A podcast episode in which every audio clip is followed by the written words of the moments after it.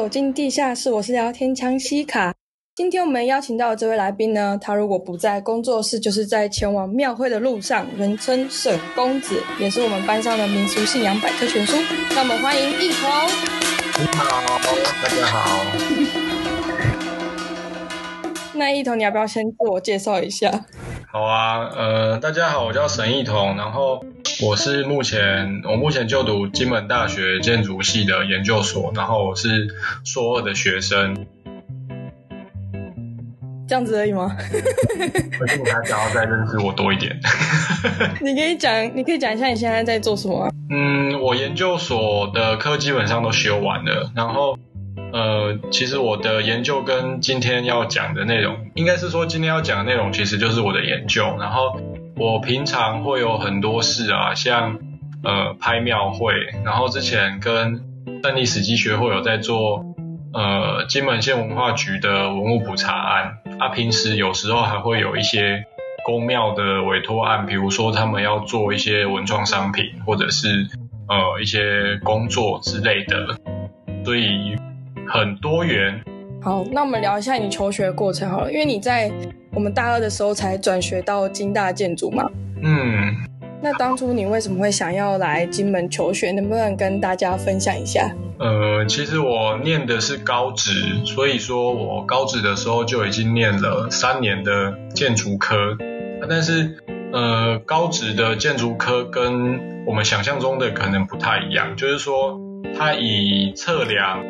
然后还有土木或者是其他计算类的东西为主，就比较像土木科的性质，我觉得。然后，呃，高职毕业之后，我没有考上理想的大学，所以我跑到台东去念全台湾唯一一间的专科学校，它的名字叫做台东专科学校，然后它是二专。那二专毕业之后，呃，因为二专的训练就让我对建筑有一点更多的认识。原来，呃，大学的建筑系是这个样子。然后在专科求学的过程中，老师带我们去了很多学校参观啊。那时候我印象很深的，就我们有去东海建筑跟风雅建筑参观，然后看到他们的系馆，到他们的系馆里面看到他们的学生在做设计。包括有参加呃逢甲那一年好像是他们大三的平图吧，我们就觉我就觉得原来大学的建筑系是这个样子，就有一点向往。所以说二专毕业之后，我又考了转学考，然后当时我考了呃淡江、逢甲，然后还有联合跟金大。啊，最后我选择来金大这样。那为什么你会想要选金大？因为这个地方我没有来过，然后我就上网找了一些资料，我发现金门这个地方它保留了大量的闽南传统建筑，还有风俗习惯，那正合我意。然后我又没有来过，所以我就想说来走走看看，或许可以得到人生中不同的什么东西。结果就不小心硕士也在这里读了。对啊，就真太不小心了。好，其实我们今天要聊的就是金门的民俗信仰。那一彤可以说是这个领域的专家了，真是很可怕的专家。呃，从小就开始接触这方面，其实是什么契机，呃，让你喜欢上民俗信仰的嘞？嗯，这个问题问得很好。应该应该说，嗯，是家庭耳濡目染的关系，因为我们家是一个很传统的家庭。他、其实也就跟普通家庭一样，都会拜拜，然后家里面有神明厅。呃，就我小时候，我爸爸就都会带我去庙会的场合看庙会。然后他就会有很多朋友，然后在那边聊天，在讨论，比如说今天的庙会怎么样，然后一些民俗相关的知识啊，就应该也是耳濡目染的关系啊，所以就开始对这个很有兴趣，嗯，啊，就开始会研究这样。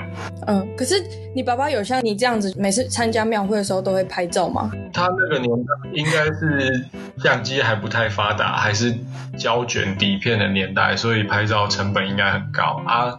他应该都是参加而已啦，可是我觉得我爸比我强的就是他认识的朋友比我还要多。哦，所以你有跟着你爸爸认识那些庙会的前辈们这样？有啊，其实我爸在我高一的时候他就离开了，然后那个时候呃我就比较少去参加庙会，然后因为也没有什么认识的人，所以单纯就是去看热闹的心态为主。结果到了后来开始有认识一些朋友，然后朋友互相牵线，就其实牵一牵都很容易认识新的朋友，然后。他们就会互相介绍，然后会问说啊，你爸爸是谁？什么什么什么？嗯嗯。然后我就大概跟他们讲一下我爸是谁，他们就哦，原来那个就是你爸，很有面子。所以说，你来金门真正的目的其实是要看金门祭典仪式，而不是来读书的。读书只是个幌子，这样。其实一半一半啦，我觉得啦，啊，刚好也有这个机会啦。那你有数过你从二零一五年来金门之后，总共有参加多少次的金门庙会吗？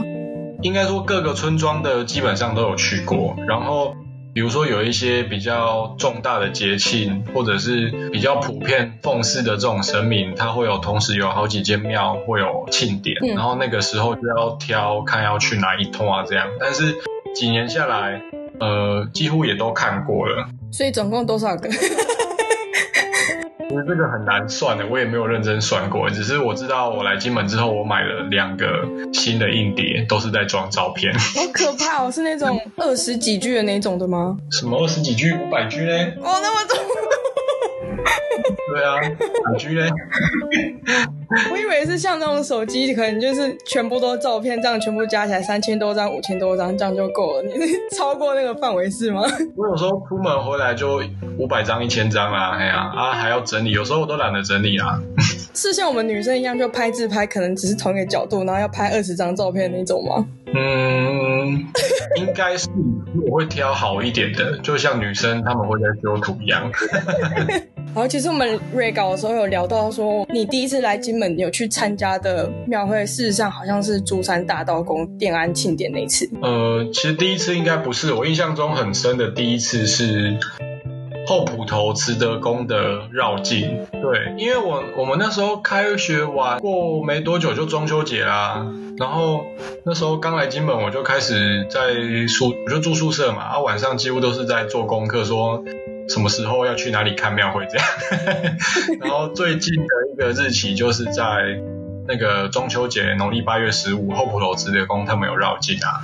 好可怕！你连农历都记起来了。哦，这个没什么。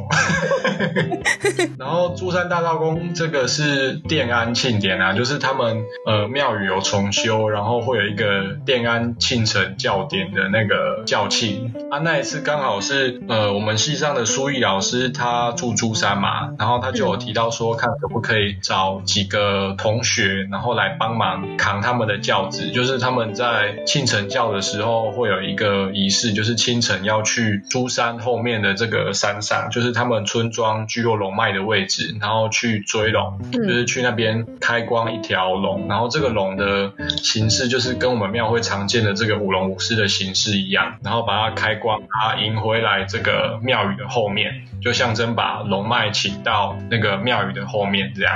嗯，可是我问你，对啊，为什么女生不能看？嗯，有一些地方会有禁忌，然后也不单纯只是女生不能看，还有像是呃怀孕的女生，或者是呃刚生产完的女生，或者是他们家最近有长辈过世，然后还没有满一年或者是三年等等，这个都会有一些禁忌。哦，对啊，所以其实说实在，金门的每一个庙会你都去过了。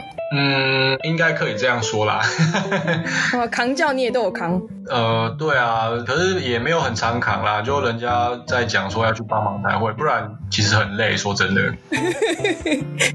就当重训啊。呃，还可以，肚子又比较小。就是今年的疫情的关系，呃，金门影城还回到最单纯的传统仪式嘛，然后你今年也有去帮忙嘛，对不对？对啊。那可以跟大家分享一下，就是跟以往最大的差别是什么？好啊，其实今年去看银城隍，我有我蛮感动的，就是说，呃，我来这边五年了，然后这五年除了其中一年在台湾实习，然后那一年没有参加，其他每一年我都有参加，但是我是以去参与的角色，参与的角色就是说我都会去扛教，所以。整个迎城隍的队伍，它是怎么样的样貌？它是怎么样的风貌？呃，我很难从头看到尾，因为我都要帮忙扛轿。哦。然后今年因为疫情的关系，所以迎城隍他们的规模比较小。然后从金门迎城隍被指定成国家重要民俗之后，他们开始去邀请台湾的各地的城隍庙包括大陆的一些城隍庙，他们会有一个交谊，会有有功的交流方式，然后他们都会请他们来参加金门的迎城隍。所以说，金门的迎城隍自从指定国家重要民俗之后，它开始会有一些不属于金门原本的队伍，还有神教或者是阵头表演。但是，呃，今年我们也知道，因为疫情，小三通没有开，然后他们缩小规模，每一个金门在地的这些呃后埔四进的这些门禁，他们限制说。一个门禁只能出三顶轿子或者是五顶轿子这样，他们缩小这个规模。然后我今年也没有去扛轿，因为我们的我们就不用扛，然后我就去看热闹这样。结果我就发现，哎，这个整个过程跟它的时间缩短，但是原汁原味的是这些，比如说在城隍爷后面拿香跟着城隍爷一起出巡的这些阿妈，嗯。他们都回来了，然后后面跟了一群阿嬷，然后也减少了鞭炮，然后也减少了这些阵头的表演，也不太会拖时间。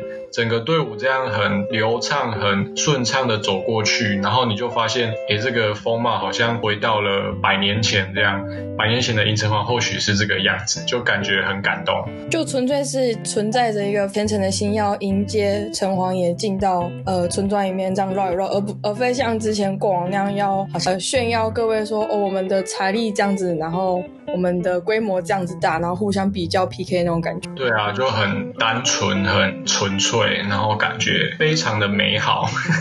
你刚刚有提到一个单字是门禁，那这个这个字是什么意思？帮我们解释一下。好啊，其实，在金门的金城镇。然后金城镇最繁华的地方叫做后埔，那、其实后埔这个地方从呃清代就形成了，然后他们呃自古就分为东南西北四个方位，然后四个方位他们就各分为四个门禁，然后每个门禁它都会有一间主要的庙宇，那这些庙宇跟这些门禁的关系，当然他们会有可能呃互相防卫啊，或者是呃亲戚宗亲之间会有联谊的关系啊，或者是呃这些门禁他们会有。有互相组成、帮忙，还有一些经济上的合作的这些关系。然后在迎城网的时候，这些门禁主要的角色就是每一年，呃，都会轮值一个门禁来负责城隍庙，负责办理迎城网的这些活动。然后每一年轮流这样。那今年是轮到？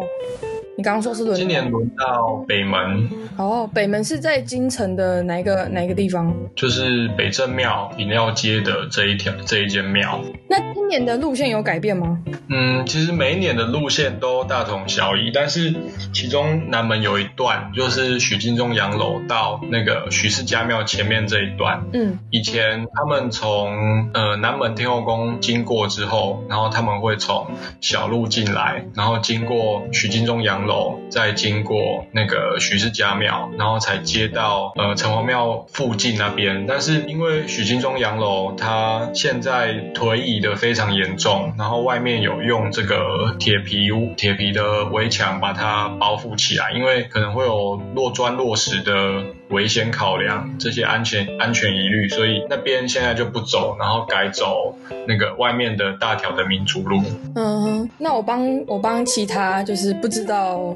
银城隍这个活动的人问一下，就是为什么他们在扛轿，或者说那个路线，为什么都要走到聚落的那些小路里面，不是在外面的那个大马路走？因为扛轿它其实需要一定的空间，然后小路又这么窄，嗯，为什么银城隍的路线很多都是在那些小路里面？嗯，这个可能跟后埔当时的城市的风貌有关。然后还有跟这些庙宇的位置有关，然后可能还有跟当时呃后埔的这些士绅他们家的位置有关。为什么会提到这些种种的因素呢？因为我们知道后埔以前体育馆，你知道体育馆的位置吗？这条民族路，嗯，民族路以南其实以前是一个海滨，就是它是一个港口，嗯，然后这一条路应该是在民国四十几年才那个填海造路填出来的。啊。所以说以前是其实绕境的范围是在这个里面，然后当时的这个其他地区，像是东门跟北门后面这些，呃，后来不是都盖了很多新的房子吗？嗯，像是金门县政府，然后金门农会在公车站这边，这边以前应该都是田地，嗯，就是我们现在看到的这些新的房子，以前可能都是田地，所以说呃绕境的范围会一直很完整的保存，然后都不太会有变动的存在金门的这些大街小巷里面。这个可能就是当时制定的一个路线。好啦，如果想要看到更多一同关于金门影城隍的内容，可以密切的关注金大建筑的细刊，这篇应该会发到方格子上嘛，对不对？对啊，会。那我们之后会再帮你把链接放到 Podcast 的那个下面的资讯栏，然后提供给各位老板，如果有兴趣的话，可以点链接进去看这一篇文章。好，那我们回到正题，其实今天要一同来地下室是要跟大家分享他最近创办的这个研究，计划名称叫什么呢？计划名称叫做“神圣空间的转换”，以金门湖下双钟庙供王仪式为例。这个论文的内容主要是在研究湖下双钟庙跟湖下聚落周围武陵位置，然后因为呃不同的祭祀活动，它所形成的另外一种无形的聚落空间，然后再透过湖下双钟庙举行的供王仪式来讨论金门宫庙神圣的空间，对吧？我有理解错吗？对，讲的有一点繁琐，各位听众可能听不太懂，但是 但是你的理解的层次基本上没有错。你再帮我们简单叙述一下你的研究目标跟研究的的动机是什么？这样。好啊，呃，我想我先从聚落日常的配置来谈好了，就是其实金门的聚落很特殊，在台湾可能比较少见，然后在呃闽南可能早年也是这种聚落配置的方式，但是因为闽南沿海这边。我们知道近年大规模的开发，所以它的聚落风貌可能也不太可以见得，然后反而是金门还保存着非常完整的这种聚落样态。那呃，在金门的聚落里面，他们会有一个核心的宫庙，但是这个核心的宫庙它不一定是在聚落中间的位置，它是会在聚落边缘的位置。那这个配置的方式呢，就跟他们流传的习俗有关，就是他们有一句习俗叫做呃宫前主错后，然后还有比如说内神外鬼。嗯，那什么是宫前主错后呢？就是说在聚落的配置上面，宫庙会在聚落的前方，嗯，然后主错就是宗祠或者是家庙，它会位于聚落的后方。那呃宫它宫庙它奉祀神明，啊宗祠或家庙它奉祀祖先，在神明跟祖先的庇护下，然后中间。这个地方是一个非常适合人居住的这个环境。我有个问题，就是前面的意思是指南边吗？还是是以什么样的方位作为前面？不一定是南边，因为我们知道岛屿的地形它有高低起伏，所以呃，或许是在位置比较低的地方，或许是在这一个整个自然环境比较容易利于作为出入口的地方，或者是道路的附近这样。所以你刚刚说的。宫前主座后的意思是指，假如说我我的房子在这里，然后我的房子前面是公庙，然后我的房子的后面是主错。对，你这样理解没有错。因为我怕有些人听不懂你的前面后面的意思。然后我们刚刚有提到另外一个概念叫做内神外鬼，就是在刚这一个叙述完之后，我们不是提到说宫前主错后，然后中间是适合人居住的空间嘛？嗯、那内神外鬼的这一句话的意思就是说，我们把它想象成一个保护圈好了，嗯，就是在神明跟祖先的保护圈中间是适合人居住的空间。那这个地方就是叫做内神，嗯，它是适合人的一个空间。然后外鬼就是宫庙跟宗祠的外围，它就是不太适合人居住，或者是说它可能是一些蛮荒之地等等的这些空间这样。嗯，然后这个是一个应该是说对金门聚落认识的一个首先必须要知道的知识。嗯，然后再来我们再把它提升到另外一个层次来看。呃，在聚落的宫庙，他们每年会举行醮庆，嗯，然后会其中有一个呃绕境的一个活动，然后这个绕境的队伍呢，它会沿着宫庙出发，然后沿着聚落的外围这样绕行，那或经过聚落的几个方位，比如说东南西北这个四个角落，或者是比如说有靠近水池的啊，有靠近呃山边的啊，有靠近呃之前战地政务时期有设置。防空洞或者是碉堡的这些比较不安全的地方，他会钉这个五营旗跟竹符，然后有一些地区还会摆，比如说呃草人或者是纸糊的老虎这些验圣物，来作为那个五营的地点这样。然后这一个五营所形塑的这个范围，就是我们无形之中可以理解成一个适合人居住的聚落空间。嗯，那你是从什么时候开始研究这个，就是呃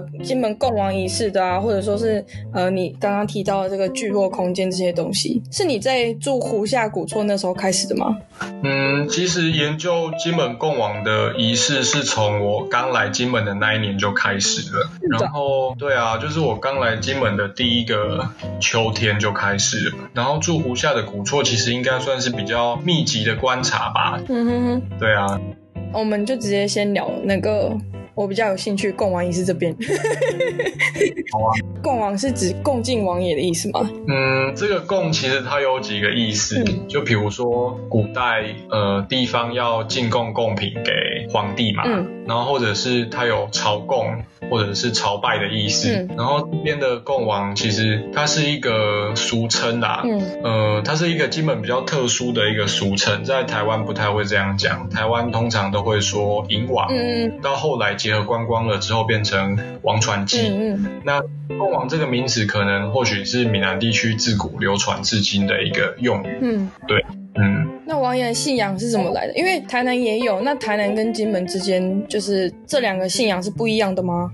嗯，其实王爷就跟我们的呃政府体系有点类似，就是说它有一个官僚的系统。嗯。然后像我们学校不是平常就会有校长，然后还有一些各级主管嘛。对。那我们想象的这个头上三尺的这个空间也是一样啊，王爷他也会有日常在庙里面，就是他住在这边给你拜的王爷啊，他平常就在保护你的王爷啊，然后还有像是学校有时候会有一些督察或者是教育部的长官他们来巡视嘛，嗯，那在我们想象出来的信仰空间里面也是这个，也是这样啊，就是在一些特定的时候可能会有上天指派下来的王爷他会来巡视这个地方，嗯，所以他不。他不会只有一位，它会有很多位，然后也会有常驻或者是非常驻。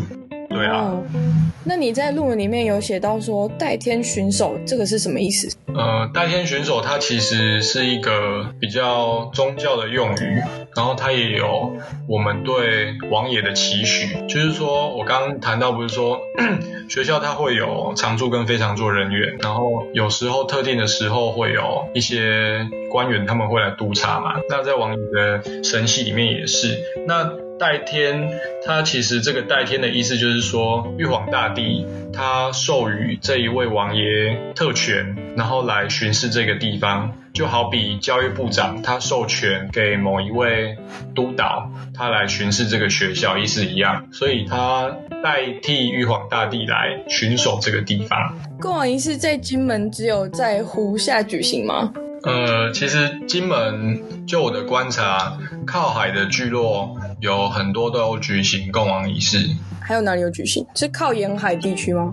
其实沿海地区也有，然后在小金门也有几个没有靠海的聚落也有，非常特殊。哎，那王爷信仰是怎么来的啊？呃，王爷信仰其实自古就有这个流传跟这个崇拜，然后就我看一些其他的论文或者是研究报告，我会发现说这个在闽南地区特别兴盛，然后它的这个体系非常的特殊，它有呃十二温王的系统。然后还有三十六进士的系统，然后还有三百六十进士的系统。那呃，十二温王，我们比较容易理解的就是呃，十二生肖每一年它会有一个值年的生肖嘛。对。然后这个十二的这个数字，我们就可以把它看待成一个轮回或者是一个巡回。所以说，每年当属的这一个年份，它会有一个负责这一年呃大小事务的神明。嗯。就好比一个执行。官，然后他要来负责这一年所有巡视地方的事情啊，或者是这一年呃这些信众他有什么祈求，都要由这一个神明来负责这样。然后呃三十六进士其实这个有一个传说，就是在唐代的时候有三十六位读书人，然后他们为了要上京赶考啊，他们就搭同一艘船，但是这个船呃不慎翻覆，造成船难，所以这三十六个人都归天了。嗯，那玉皇大帝在他们归天之后，感念他们说，呃，这个上京赶考的这些人就不慎翻覆归天，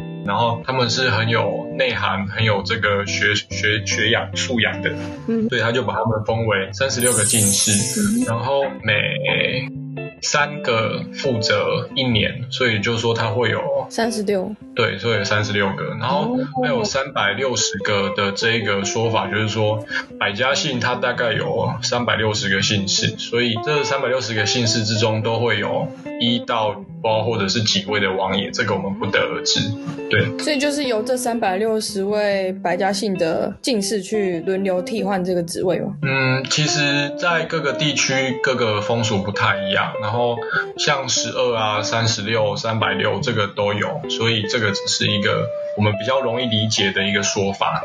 哦，嗯。然后像是我们刚刚有说到王爷是不只有一位神明嘛？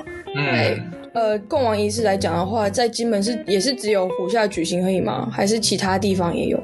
其实湖下，呃，在金门地区，先不谈烈屿，就只谈先谈金门地区，会有好几个地方，像是湖下，嗯，然后湖下是每年都有举办的，然后还有像沙美的后埔头跟小埔头，它也是每年都有举办，然后。呃，比较不定期举办的类型会比较像是王爷，他会只是说今年要某一个时间，然后他要举行供王仪式，然后才会特定举行。那也不是同一天吗？啊，其实不太会是同一天诶，可是这个时间经过统计之后，大概都会在秋天的农历十月前后。所以双钟庙是在农历的十月几号？农历十月十一号跟十二号。就像你刚刚说的，王爷会在仪式之前开始指示一些日期的事情。Make it。贡王仪式开始之前的时候，庙方有需要先准备什么吗？嗯，以湖下为例子好了，他们会在农历十月十一、十二号之前，他们必须去胡子店去定制一艘纸糊的王船。然后在呃举行共王仪式的这个前几天，他们要问王爷说，今年要选择哪一天安那个王船的龙骨，然后这一只龙骨的那个闽南话叫做准抢。准抢。对，准抢，它怎么写呢？就是一个船，船的部首不是一个舟嘛，嗯、然后旁边再一个参加的参，闽南语念作抢啊，国语不知道怎么念。然后这个就象征是共王仪式的开始。嗯、哼然后它也象征是呃王船的起造，就无形之中它会有一个造船厂，你想象中那边会摆置一个造船厂，但是王船是由胡子师傅糊，所以可能就会有一个空间上的想象，对啊。那庄宗庙所指定的纸糊店是哪一间吗？还是它会轮流换？它固定会有呃金门一个传统工艺保存的匠师，然后这位匠师叫做翁文飘，翁文飘老师傅。Hello，他已经九十几岁哦，很厉害。然后王传还是由他一手包办，但是因为近年年纪也大了，所以他的子女都有回来帮忙。哦，哎，那我好奇的是，其他聚落的更王的那个王传也是他做的吗？嗯，其实不一定诶，但是胡夏主要是他做，然后像他做的东西也不只是王传啊，像我们平常呃呃告别式会用到的，比如说房子啊，或者是一些特殊用到的呃祭祭器。嗯哼。对，都是他做。嗯，哦，供王仪式的流程，你可以带我们走过一下，就从开始到结束，大概是怎么样的一个状况？其实整个供王仪式大概可以从刚刚谈到的制作王船开始，然后因为制作一艘王船大概会需要两个礼拜以上的时间，所以他会提早先制作，然后在农历十月初的时候，会有王爷指示要选择一天去安那个。王船的龙骨，就是那一只准恰这样，然后也象征的这个仪式的开始。那同时安完龙骨之后，那个双钟庙的乩童他会在双钟庙的门口迎接代天巡守这些客神降临。然后会在那个双钟庙的庙的拜亭的这个位置，然后设置了一个客神的桌椅，然后请他们先上座安慰，就是象征这个仪式有一个开始。那拜亭在整个庙的哪里啊？呃，我们想象这一间庙是一个长方形的空间，嗯、然后你把它分成三个等份，拜亭就位在庙的中间这一个等份，对，它是一个穿越的一个穿体。嗯嗯嗯，是天井的那部分吗？还是是要进到拜拜的前面那个地方？呃，双钟庙的格局是这样，就是说它的一个三川门，它是一个 touch 就是它是一个凹字形的一个门口，嗯，然后进来之后会有一个。呃，拜亭，然后拜亭的两边，它分别是两个深井，它不像一般台湾的大庙的深井是中间一个大的，嗯，它的神井是在两边有两个小的，然后再往上一层阶梯才是正殿，嗯哼，然后再往内才是摆放神像的位置。所以拜亭就是在两个神井中间的地方。对对对，就是整整个庙的中间的位置。呃，刚谈到说那个请客神安坐嘛，嗯，然后在农历。十月十一，因为要举行教庆，所以提早一天，农历十月初十的时候，呃，道士跟道坛的一些工作人员，他们就必须来布置这个隔一天做教要用的教坛。然后这个教坛，他就会把所有的神明都请出来，放在那个正殿前面的案桌上，那把整个内殿的空间摆设成那个道教。一些祖师的画像啊，或者是一些他们的，比如说道教的创始人张天师的画像，还有那个玄天上帝的画像等等，这些道教宇宙思想观念的这个理想的世界，然后中间才是那个三钟双宗庙神明的位置，这样。那那些画像大概多大？它是横幅的那种，还是直的那种的？它是直幅的挂轴，就是上下有一个卷轴，然后画像的大小大概都是。A 零这么大。哇，对，就是一可能有比较大的祖师，像那个三清道祖跟张天师，还有玄天上帝，还有玉皇大帝，还有紫薇大帝，这个是固定的，他们都是一位神明，就是一幅，然后旁边还有比如说呃四个方位的方位神啊，或者是那个一些元帅，他们可能会比较多尊一幅这样哦。然后隔天搭好坛之后，他会有一个安坛的仪式，他就是会请。香老来祭拜，然后象征这个空间的秩序安顿好了，然后准备隔天要举办供往的教庆。那在农历十月十一号早上会有道士起鼓，起鼓就象征这个仪式的开始。然后闹厅，闹厅就是会有后场的乐师他们吹奏鼓乐，然后鼓乐的乐器就像有比如说唢呐啊、锣鼓啊，然后二胡啊、琵琶这些鼓乐。然后道士会念经，然后请神来主持这个仪式。嗯，然后接下来会诵经，那诵的经典大概就是祈求这个地方平安啊，或者是祈求这些信众身体健康平安的这些经典。嗯，那在十一号中午的时候会有一个献祭的仪式，献就是奉献，敬就是尊敬的敬。然后这个献祭其实就是请这些神明。来参加的神明吃饭，他们会献，比如说金银财宝啊、香花灯果，然后还有一些金纸或者是一碗饭这样。然后呢，还有什么？没有饼干、糖果之类的吗？嗯，在，因为它会有一个科仪本，科仪本我们可以把它理解成一个教科书，然后这个教科书上面就会有一些经文，然后他唱到哪一句经文的时候。他就要进献某一种东西，哦，所以说这个是一个自古流传的仪式，这样。哦，我我想知道你在讲什么，因为唱唱唱唱到一半，然后就会过去，然后拿一个东西起来，然后举一下，然后对，然后拜一下，对，然后嘞，然后嘞，然后再来，呃，中午十一点献敬完之后。呃，中间会休息一到两个小时，大概下午一点多两点的时候开始，一样是诵经，然后再来会举行那个拜斗。拜斗，拜斗，拜斗其实很特殊。呃，斗就是以前古代在测量白米的那个工具，嗯，米斗，你知道吗？米斗里面会放米，然后还有一些很特殊的器具，像是量伞，然后还会有镜子，还会有秤，哦，还会有尺，还会有剪刀，然后还会最重要的里面要有一盏灯，这样。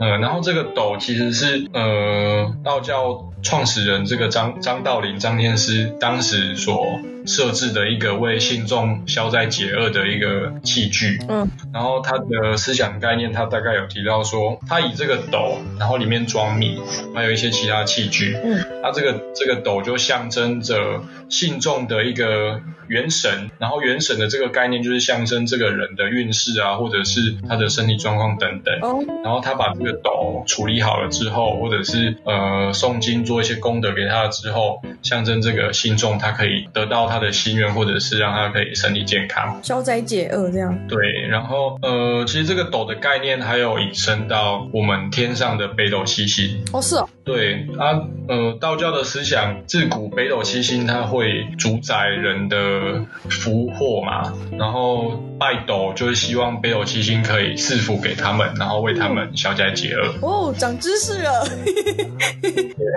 没有啦，我出钱。拜斗结束之后，下午会有犒军，然后犒军就是犒赏这些王爷的兵马。那他那个湖下的这些乡民，他们就会担着自己煮的一些贡品，然后摆在庙的前面，然后拜这些武天兵天将或者是那个客神啊，这些王爷他们带来的一些水众的兵马。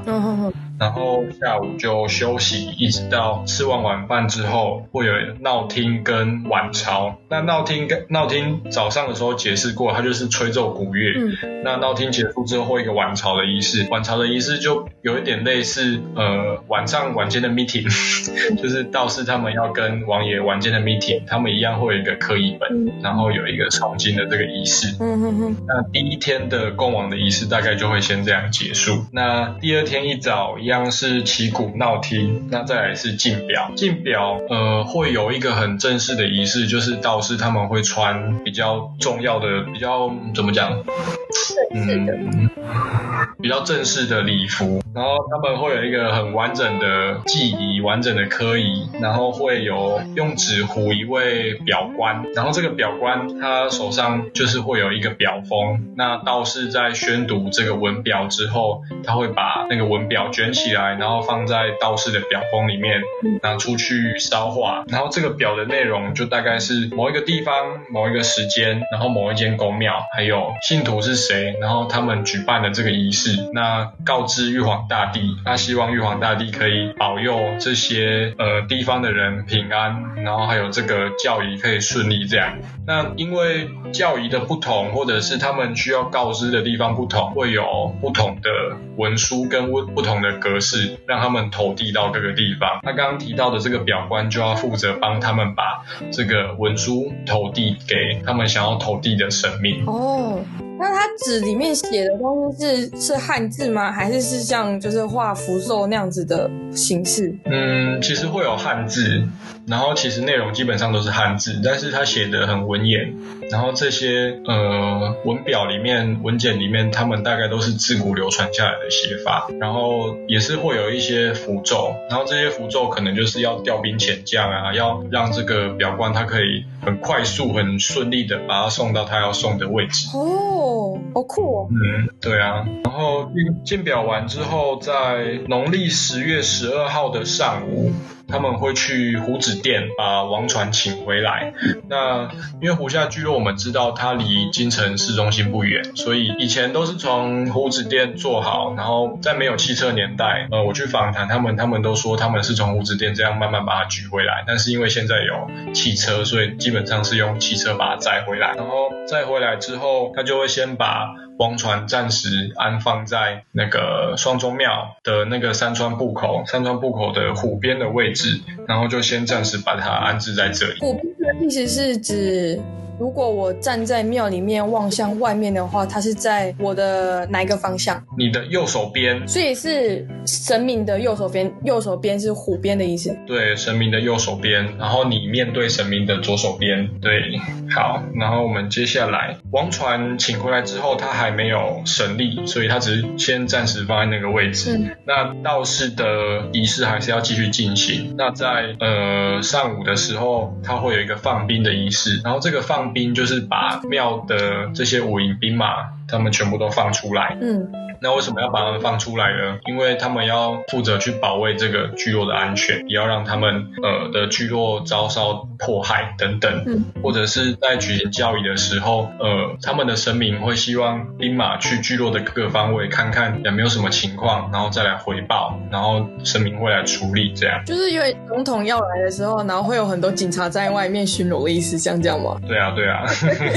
然后再来一样是诵经跟献净，就跟第一天差不多。嗯，那在下午的时候，呃，吃饱饭，那个双钟庙的几位机身他们会起驾，然后来送这个玉皇大帝回到天庭。那因为我们有提到说，在搭坛的时候。他有搭一个玉皇大帝的纸糊的一个亭子，嗯，然后他就象征玉皇大帝有下凡来到这边来参加这个庆庆典，嗯，所以在教仪举行到某一个段落的时候，他们就要把玉皇大帝送回去到天庭，嗯。嗯，然后送完送玉皇大帝回到天庭之后，会有出榜，出榜就是道士会在庙的龙边的墙壁上贴一张榜文，然后这个榜文它会。大概有呃两张全开这么大吧，依照聚落的大小不一定啊，因为上面写的内容大概就是呃人事实地物，然后举行什么样的科仪，然后重点是他会把整个村庄的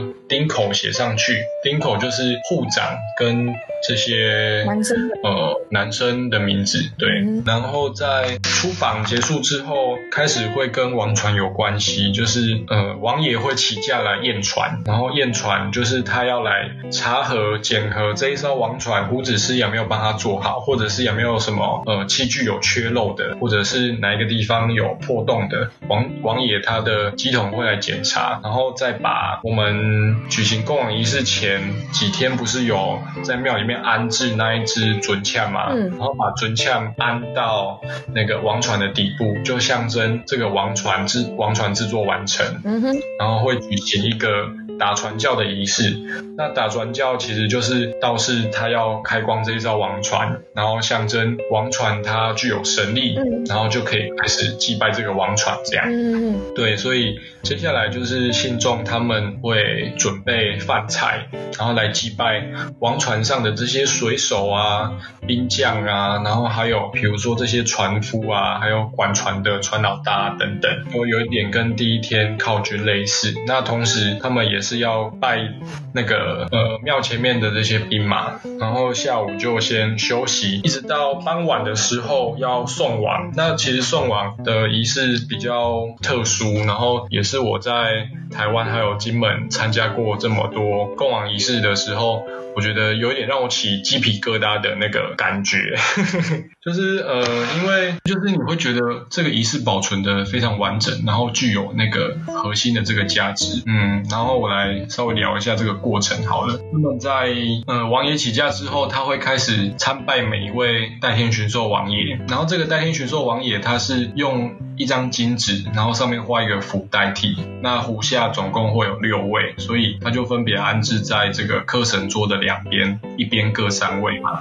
然后，呃，王爷的乩请假之后，就一位一位这样上香，然后倒茶请他们喝。然后结束之后，也是一样由这个乩童把这个象征王爷的金纸，嗯，拿起来，然后放在箱子里面，然后才全部收到这个王船上。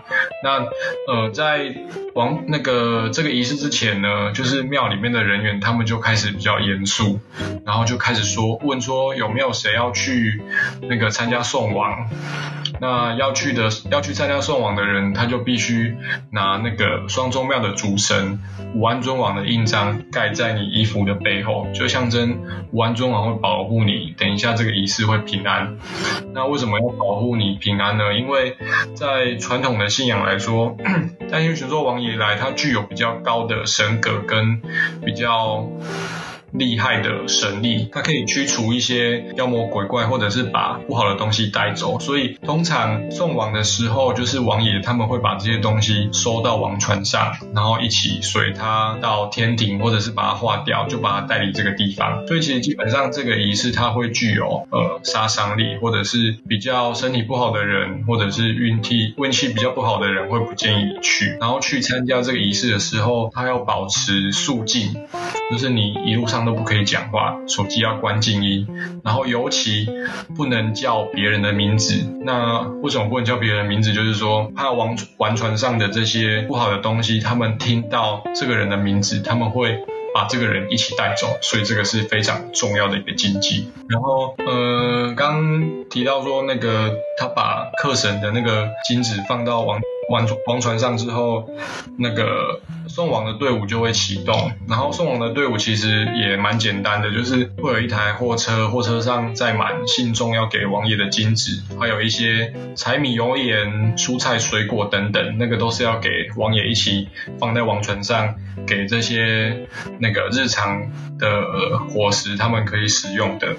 所以这些东西它是会塞在那个纸糊的船里面，还是它是摆在那个船的下面，或是或是它是怎么样摆放方式？嗯，王王船它会有船舱，它跟真的船其实就是缩小比例的规模而已。嗯、然后某一部分它会放在船船舱里面，但是呃纸张它没有办法合重，嗯，所以它还是会摆在那个船的周围，只有象征上的摆一点点而已。对啊，然后就哈呃刚提到这个队伍，就除了天在的这一台车，然后还有呃道士，还有那个道士的锣鼓鼓吹这些后场，然后还有乩童，还有参加的这些人。那其实就我的观察，每年参加的人都不多，因为。这个场合，呃，不太会有人真的想要参加，就真的只是来帮忙的这些人而已。哦。然后到海边之后，王爷会只是说，王船要朝哪一个方位航行出去，所以在摆放王王船的时候，这个船就必须朝某一个角度这样。嗯。然后开始把这些要给王爷的东西放在船的里面或者是周边，那全部摆好之后，呃，把那个船不是有两个锭吗？就是我们停在海中间会落两个锭嘛，把船锭收到船上，然后把船帆扬起来，然后才点火，然后有王爷会对王船参拜，然后象征跟他们送行才点火。哦，点火过完一点时间之后，那个王爷就。会叫我们赶快先回去，然后由王爷的鸡桶压后回去，这样。为什么？然后就象征他保护我们的所有人，然后不让那个王船上的一些脏东西看到我们，哦、然后让我们安安静的继续回到聚落。哎，那你这样观察下来，每一次去看到共王仪式的时候，你刚刚说会指定一个方向嘛？那大概朝什么方向吗？还是真的都不一样？以湖下聚落为例，大概就是朝着，我想叫黄厝吧，嗯，大概是。黄，就是烈屿的擦边这样出去，会航向厦门的方向。呃，是湖下的西方，就是往这个西方的海滩航去，然后大概是正对着厦门岛的位置。所以这样子，它是先从泉州那里出发，然后到金门，然后再绕回去厦门吗？其实它从哪里来的我们不确定，但是我们知道他会从厦门的方向继续出发。但是你提到的这个问题很有趣的，就是说你刚刚不是之前。有问到一个问题是，为什么会集中在这个时间举行？嗯，然后以经济跟以前民生的角度来说，呃，秋冬之后这些人才有空可以举行一个祭典或者是教典。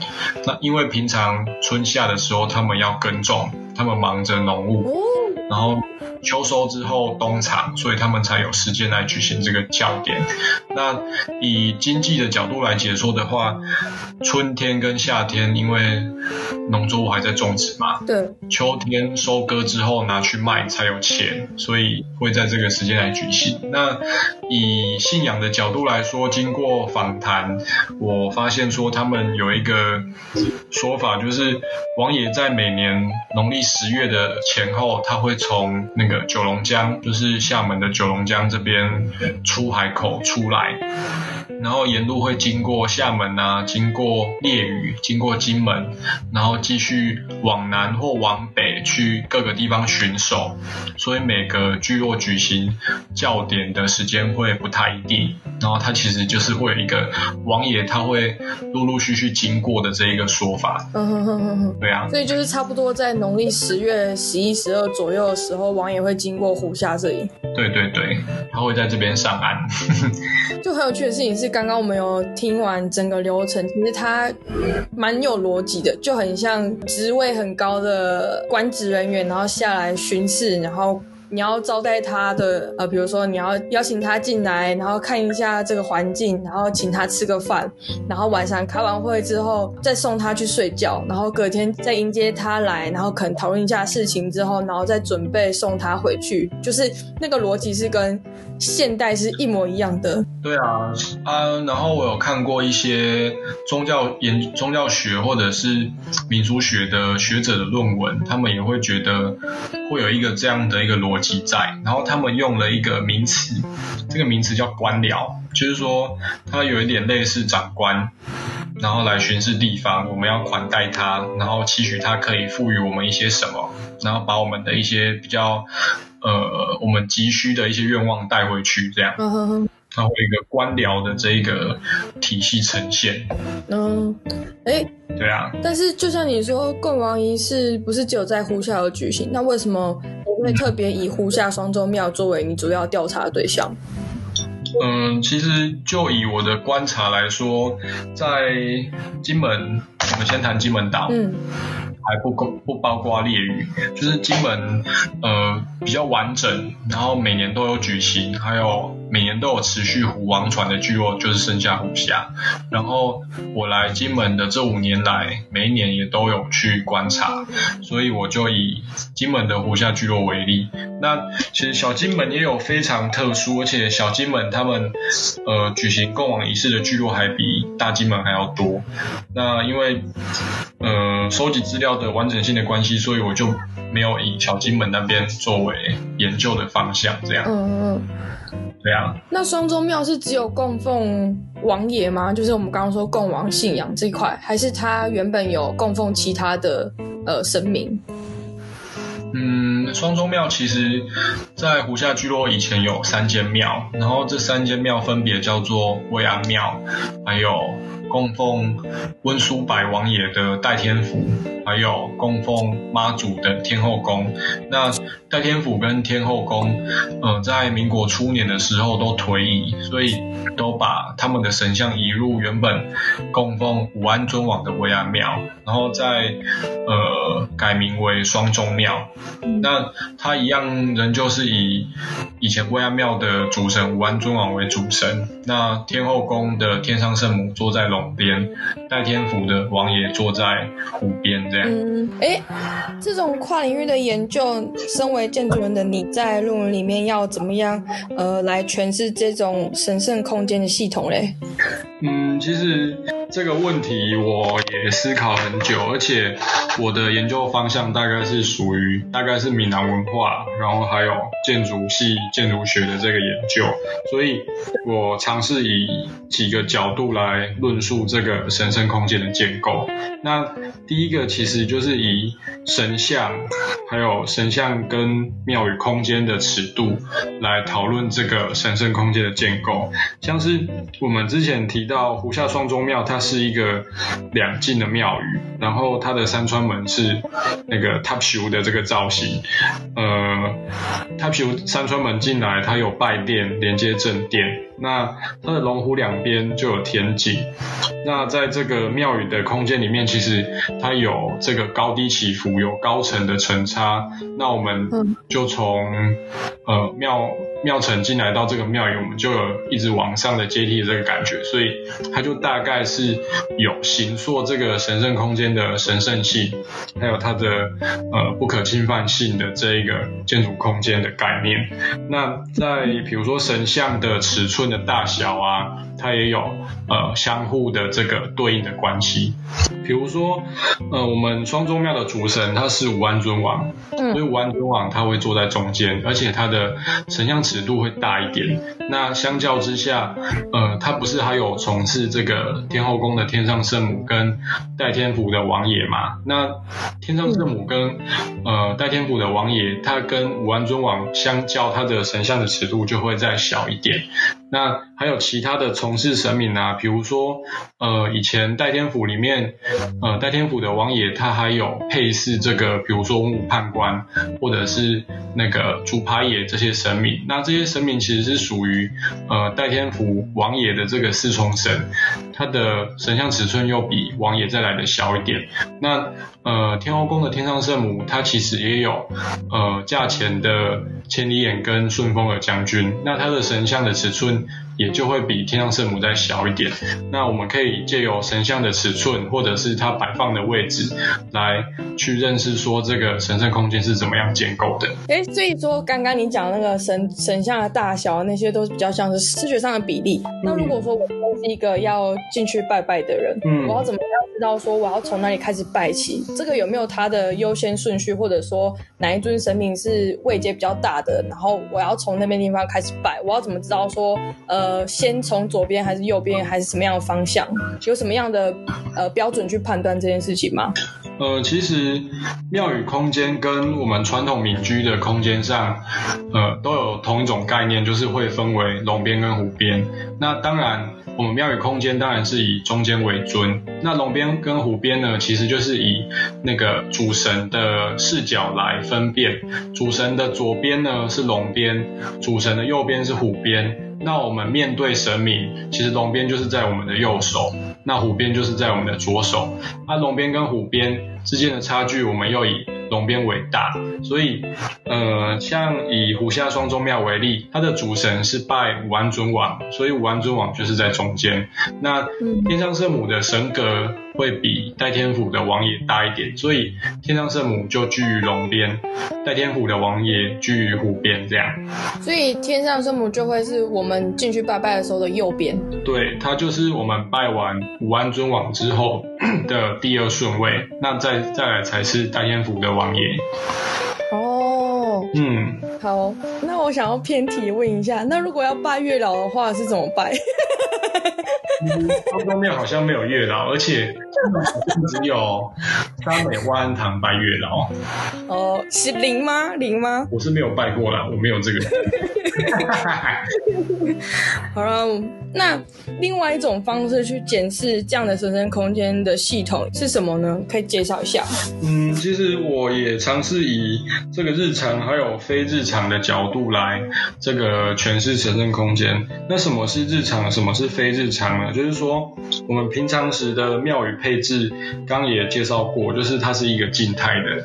那非日常，比如说，呃，有教仪的时候，他们会把神明全部请出来，然后内殿变成道坛的这个宇宙的这个核心的空间。那会有道士在这边坐教。那道士坐教的时候，他当然会有一些仪式，他会有左，会有走位，然后这些乡老啊，这些信众，他们也会跟着道士祭拜。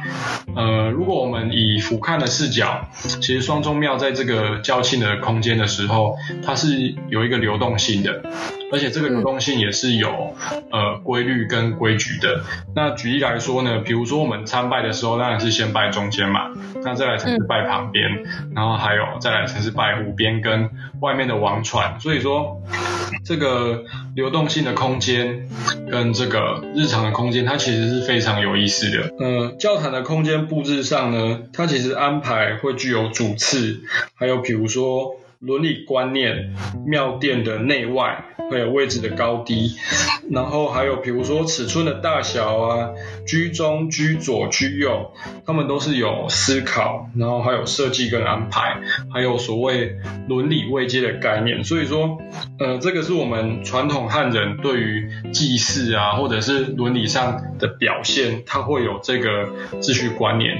我在你那个论文里面有一直看到这个，就是你刚刚说主次关系，然后还有伦理观念，还有就是所谓的呃中华民族这样子的伦理价值观，一直在整个从论文的前到论文的后面，全部都有贯穿起来。嗯，这件事情在你接下来要谈的共王意识空间的想象这里面有提到吗？嗯，其实共王仪式空间的想象，它比较会像，因为湖下是一个靠海的聚落。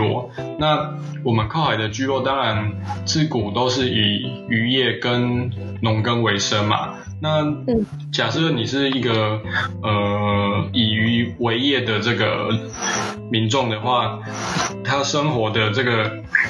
隐身的工具当然是渔船，那渔船在海上就好比那个王爷乘坐的王船在海上，它也是会有一个范围跟一个界限的。但是在以前，就是说，呃，中华民国政府来台湾之前，金门跟对岸，包括整个闽南，它其实渔船都是可以互通。那这些交流啊，这些行为，其实以前是没有范围限制的，而且最远它还可以上到日本。下到南洋，那就它的范围其实就跟大雁巡狩的王船一样，它有府吃府，有县吃县，而且呃就好比这个信众，他的心心里存在着大雁巡狩的王爷，那他在海上遇到呃比如说呃不平静的风浪啊，或者是海难的时候，他的心里其实会想象说王爷会来保护他，护佑他度过这个呃不平静的风浪，所以。说，这个就好比，呃，靠海的人，他们的信仰，他的营生工具是渔船，那王爷乘坐王船，跟着他在这个海上巡游啊、捕鱼啊、经济啊等等的，呃，行为，他们都是有一个无形跟无形、有形跟无形的这个空间范围存在的。这件事情要再接着提到，就是你接下来要谈那个多层次的神圣空间秩序，那个秩序是同样的吗？还是是不太一样？是因为这个比较像是在聚落里面发生的事情，嗯、然后刚刚那个是比较像在海上发生的事情。嗯，那这两个有什么不太一样的地方吗？其实刚刚那个是在谈海，那我们对海海的想象其实是无穷无尽的嘛，因为你在海面上，如果它没有岛屿的话，其实海是无穷无尽的一个概念。那在聚落里面，其实是我们肉眼可以看的、可以辨识的一个范围。像是呃，我们在校庆的时候，正月二十五，吴安尊王不是会绕境，然后有一个正五方的仪式嘛？它其实就是定定这个五营的有形的这个范围。那有形的这个范围，其实它无形之中是形塑出聚落可以居住的空间，而且还含挂这个呃武安尊王他所派出的天兵天将，保佑这个聚落的无形的这个神圣的空间嘛。那呃，在整个大领域的这个呃五营保护的这个无形的神圣空间之内呢，还有湖下双钟庙，它这个庙宇的空间，它的五个角落，其实在举行奠安仪式的时候，它有定定这个五个方位的五行的这个符，然后这个符也形塑出庙宇的神圣空间。那庙宇内部又有整个双钟庙，呃神神明的这个神圣系统的这个主次的这个秩序的伦理空间。那这个是日常的，还有非日常的，就是说我们刚刚提到，在举行教庆的时候，神明不是会请出来吗？然后内部会搭设那个道坛的内殿嘛。那这个道坛的内殿，它就又会有道教信仰的这个核心的他们的价值观、宇宙观的这个神圣空间，比如说。中间会有三清道祖的画像，那左边右边依序会有呃张天师还有玄天上帝的画像，那还有各个呃天堂啊天庭的这些神神明的这些画像。那它其实也是会有呃主次啊、伦理啊、秩序的这个危机的概念。那我们以最低层一直往上看上来好了，最低层其实是这个胡夏聚落的五营，那在中间其实是庙宇，那庙宇又会有神明的这些天兵天将，还有代念巡狩王爷的交通工具。那再上来，每一个神明它有位阶关系，像是比较相对比较低层的，像是那个虎爷啊，再来是中坛元帅，就是我们俗称的太子爷，再来还有比如说双忠庙的武安尊王、妈祖王爷等等的这些神明。那当然还有他们的长官，比如说玉皇大帝。那再往上，可能就是三清道祖，它会有一个位阶，一层一层一层排上去。那这个就形塑出整个神圣空间的这个概念，它是有多层次的。所以说，它会比较像是一个无形的塔饼皮的感觉，一层一层。嗯，对，而且它所画出来的图，我假想它画出来的图其实是一个金字塔型的，呃，最下面的范围可能比较小，那啊、最下面的范围可能比较大，然后依序往上的范围可能会比较小，它是一个金字塔顶端的概念。应该说这个是范围的概念，但是越上层的神明，他所管辖的范围其实越大，而且他的神力其实更大，所以说这个又产生出了另外一个神圣空间的一个幻想。哦，对啊，它是一个很虚幻，但是我们为了要把它呃实际化，或者是我们的思想、我们的价值观要把它拟人化，所产生出来的一个产物。哦，就是要让在民间的人能够有一个具象化的东西可以互相沟通，跟神之间沟通，所以会产生这样子多层次的空间秩序。这样。对啊，而且嗯、呃，我很喜欢谈到一个东西。就是我发现呢、啊，我们传统汉人的这种民间信仰，我们很喜欢把无形的东西拟人化，就是我们会赋予他一个人的性格，然后因为他是神明，所以我们又把它拟神化，就是我们会赋予他神明的一个个性，还有他的性质。那他其实这个过程是很有趣的，对啊。那你觉得武安尊王这个人的给你的感觉是什么？武安尊王，其实。呃，我们好像还没有聊到武安尊王的故事，对不对？对啊。嗯，你知道唐代有一个安史之乱吗？安禄山他侵扰了唐代的政权。那唐代有一个很有名的大将叫做张巡，然后他张巡是武将，那他还有一个很厉害的文将。他叫徐远，那张巡跟徐远当初在这个睢阳城，就是中国的一个地方，他为了要保护这个地方，那跟他他跟他的一群士兵死守了这个地方，那一直到这个城里面的粮食都吃尽了，他们都没有东西可以吃，那张巡的太太也不太好意思说。他在这个地方，然后好像对，呃，这个打仗也没有什么功劳，那他太太就自杀。张巡，呃，觉得他太太非常的有义气，然后为这些，呃，兵将牺牲，所以他就把他带太太的肉割下来煮给这些兵将吃。那又可以再拖延了一些时间，这样。好可怕哦，好可怕的故事，啊、是鬼故事吧？呃，因为我们会感念张巡跟徐远他们死守睢阳城的这个举动，还有他太太大义牺牲，然后才让唐朝又继续延续了一段时间，所以我们就会敬奉武安尊王这样。那他为什么后来又跑到就是胡夏金门这个地方？嗯，其实这个是一个比较有点像戏说台湾的故事啊，在胡夏，在胡夏双钟庙的那个碑记，他有提到说，从前胡夏双钟庙它飘来了一块木头，然后上面写武安尊王，所以他们就把这个木头雕刻成武安尊王，然后在这边崇拜这样。可是他们有没有看过武安尊王？怎么知道他长什么样？嗯，因为其实武安尊王是在大陆原乡信仰的一个神明啊，那他可能借着人口的移动啊，或者是那个早年这些先民的传入，才开始有这个信仰。哦，所以说武安尊王，武安尊王，哎，在拜武安尊王的时候，旁边会有许愿，是吧？对啊，其实呃这两个神明他们就都是呃他们并称双宗啊，就是一个是武安，一个是文安，所以合称叫双宗庙。那呃大部分都是以武安尊王许远为尊。不是还有一个他的副将雷万春吗？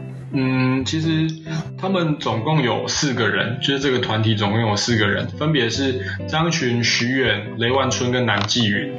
但是，呃，史书他对于雷万春的描述就是说，他只是一个副将而已，他跟南霁云都是他们的副将。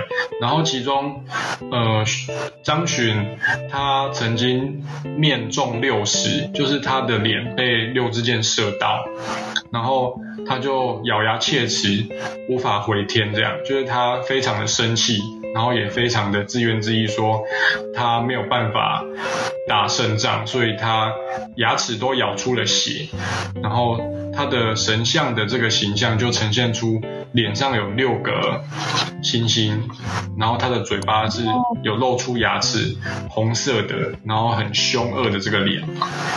哦，对啊，那这个脸其实它所反映的这个价值观跟概念就是，呃，这个忠臣他到最后很生气，然后也无法解决什么问题，那他就化身成为一个厉鬼，然后想要斥退这个恶贼这样。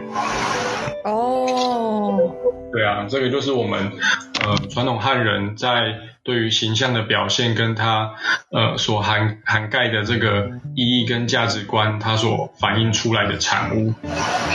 那那个人温书白王、温书白府王爷他们的故事呢？我们有提到吗？还没。嗯，其实，在访谈的过程中，他们的乡老爷对戴天府的由来。没有太多的记载，或者是太多口耳相传的故事。那其实，呃，温书白王爷跟代天府里面还有一组朱行礼王爷，他们都是以前代天巡狩来到这边，然后留在这里让大家奉祀的。所以还没有太多他们的故事。对啊。那那个呢？天上圣母，天上圣母是妈祖吗？对啊，天上圣母是妈祖。然后以前这间湖夏天后宫，它有留下一方匾额，然后这一方匾额其实。是湖夏双宗庙里面相当有价值跟历史重要性的。那这一方匾额是那个水师提督王德禄所进献的。王德禄在台湾很有名，他在嘉义有一个墓，而且他的墓墓园非常大，雕刻得非常精美。那他他在台湾的历史上也非常的重要。那我们就可以知道，其实这间天后宫当时在呃金门乃至于湖夏。它的地位跟它的价值其实是非常高的。它不是在民国初年的时候火灾了吗？天后宫。嗯，有一个记载是火灾，然后有一个记载是，呃，就是庙倒了，然后也没有能力可以修理，所以他就把这些神像啊、文物啊、匾额全部移到双钟庙里面。那我们就在最后面快要结束的地方，嗯，先来讨论一下研究所部分的问题，啊、因为有很多学生就是呃，呃今年毕业设计完之后，可能或许会想要用五加一的方式去进修，呃，研究所的部分。嗯，那在这边想要问你说，你觉得读硕士班做研究跟在大学期间做设计这两个最大的差别是什么？嗯，其实大学的时候做的设计，除了毕业设计之外，都是老师定一个题目给你，然后这个题目就包含基地的位置，然后呃设计的内容跟设计的要求。那同时你就会有很多限制，或者是很多材料可以去做设计。那一直到大五的毕业设计的时候，其实就是你自己找一个基地，跟你想要做的题目。那这个题目必须同时融合一些社会议题，或者是比较新形态的概念，然后下去做自己的设计。所以这个是这个设计会耗费比较长的时间，让你专心在处理这个毕业设计的问题。那硕士班做的研究其实就跟毕业设计比较像，它会要求你自己去想一个问题，然后自己再来想办法解决跟回答。可是我记得你毕业设计不是做湖夏双宗庙的啊？我毕业设计是做那个厚朴的中心市场的再利用设计啊，但是呃，其实硕士班的时候他会要你。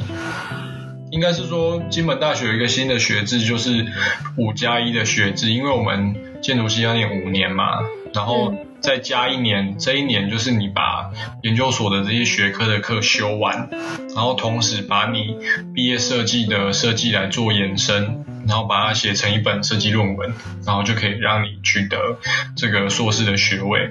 但是，呃，我念硕士的时候，我思考了一下，我想要做什么研究。我发现做设计不是我太大的兴趣，我的兴趣是做这些民俗调查跟研究，所以我就在定定了这个题目。这样。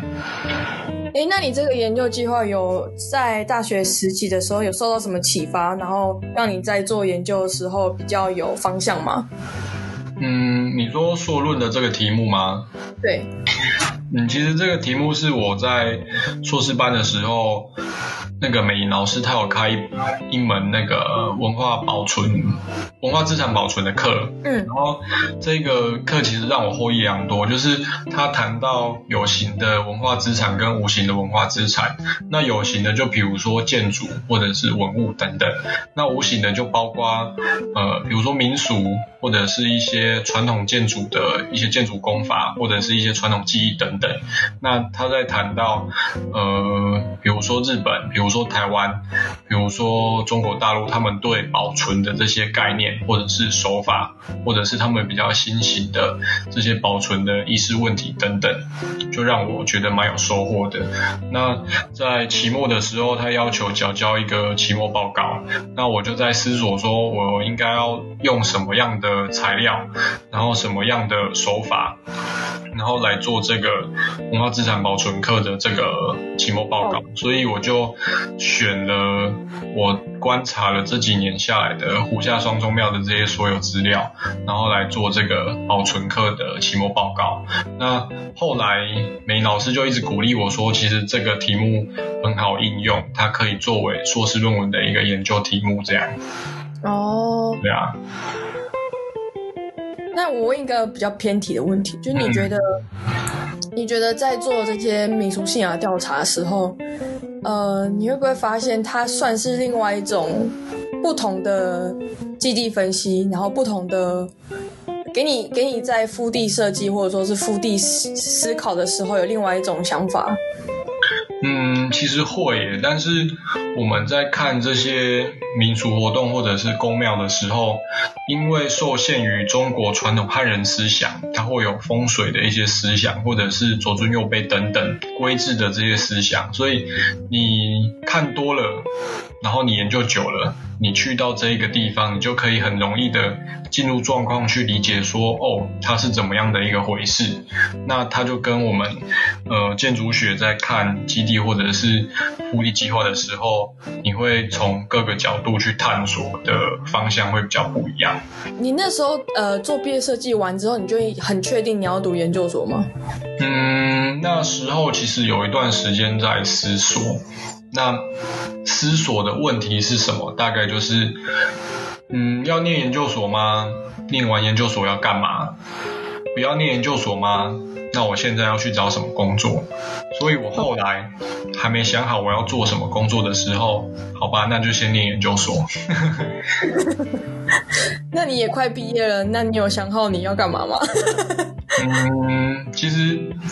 有一些老师会鼓励学生留下来念研究所，就是如果你不知道你毕业之后要干嘛的时候，研究所是研究所，念书是念书，它其实是帮助你的思想跟你的思考能力提升到呃另外一个程度，那同时就可以协助你找到你生涯想要做的事情。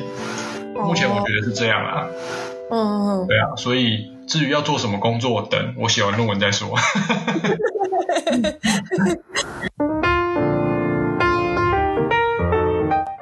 非常谢谢一同来到地下室跟我们分享这么多东西。那最后最后呢，感谢大家走进地下室，让我们陪你赶图。希望过程中大家有感到非常放松。